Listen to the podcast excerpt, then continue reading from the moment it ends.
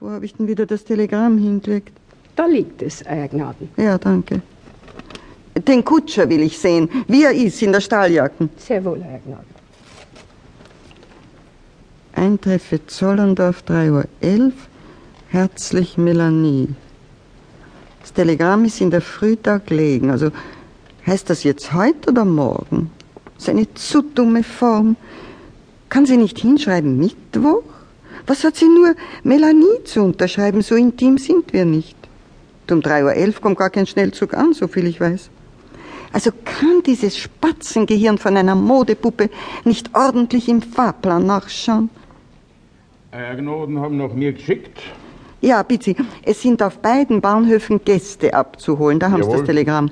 Danke. Und erkundigen Sie sich auf der Station, wann der Zug ankommt, von, von dem hier so beiläufig die Rede ist. Äh, äh, möchte Herr Kursams, das geht nicht. Was geht schon wieder nicht? Jo, zweierlei Abholungen am heutigen Nachmittag. Die Schimmel müssen geschont werden. Und auf der Maskotte ist der Stallbursch in die Stadt geritten, den Schlosser holen. Was jetzt? Befehl vom jungen Herrn Baron. Es ist eine Dachreparatur. Sehr dringend, bevor die Gäste da sind. Also richten Sie sich ein, wie Sie können. Ihr ewiges, das geht nicht, das will ich nicht mehr hören. Warum geht denn alles, wenn der Theodor dahinter ist?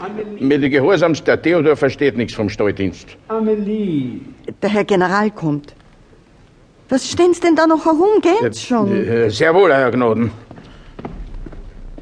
Amelie, Sie ärgern sich ja. Aber nein, meine Leute ärgern mich.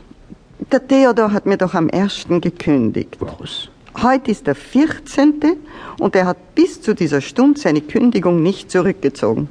Sich obendrein krank gemeldet. Theodor? Ja, das ist ja. Naja, das ist von allen Dingen auf der Welt, die hätten passieren können, ungefähr das einzige, mich vollkommen aus der Fassung Ja, zu wie ist bringen. denn das möglich? Das kann sich ein Dienstboot doch nicht unterstehen. Ah, du, Sie wissen sehr genau, der Theodor ist doch kein Dienstboot, sondern, sondern eben der Theodor.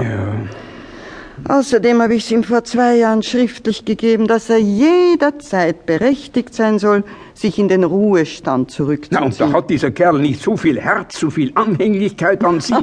ich bin ihm genauso gleichgültig, wie allen Menschen eine Frau meines Alters ist. Oh, Amelie. Also ich werde jetzt selbst den Theodor in seinem Zimmer aufsuchen. Er war ja vor 27 Jahren Ulan in meiner Schwadron. Aber um Gottes Willen keinen martialischen Ton. Sie kennen doch seine krankhafte Empfindlichkeit. Ja, Aber vielleicht, dass, dass irgendwelche außerordentliche Konzessionen. Störe ich? Mama? ich wollte ohnehin gerade gehen, Jaromir. So, wohin denn, Ado? Zu Ihrem aufsässigen Diener. Äh, Ich habe da eine Mission. Mama, ja, ich höre, der Theodor hat sich zur Abwechslung wieder einmal in den Schmollwinkel zurückgezogen. Ja, ich hab das ja gleich gesagt, Mama.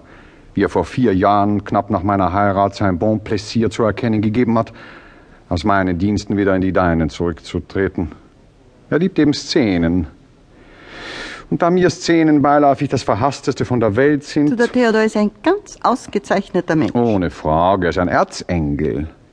Aber ich vertrage eben nicht, einen Erzengel als Diener zu haben, in dem alle paar Monate der Machtkitzel erwacht, mir zu zeigen, dass er der Stärkere von uns beiden ist.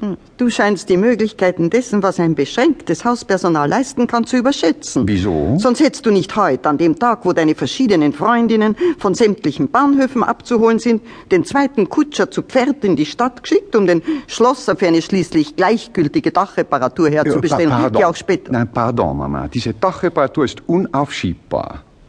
Es ist unmöglich, in der Nacht ein Auge zuzumachen, wenn eine losgerissene Dachrinne an ein wackelndes Eisengitter schlägt.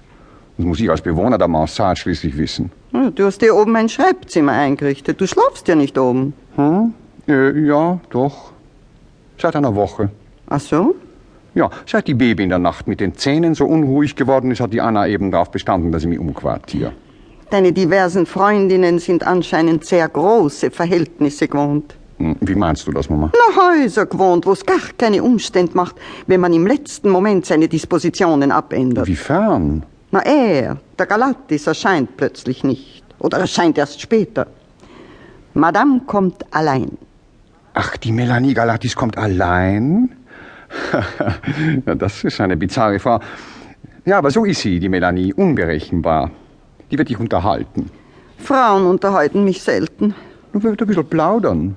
Man wird im Park äh, spazieren Ah, gehen. okay. Und jedenfalls führst du das Leben weiter, das dir konveniert. So wie die Anna das ihre.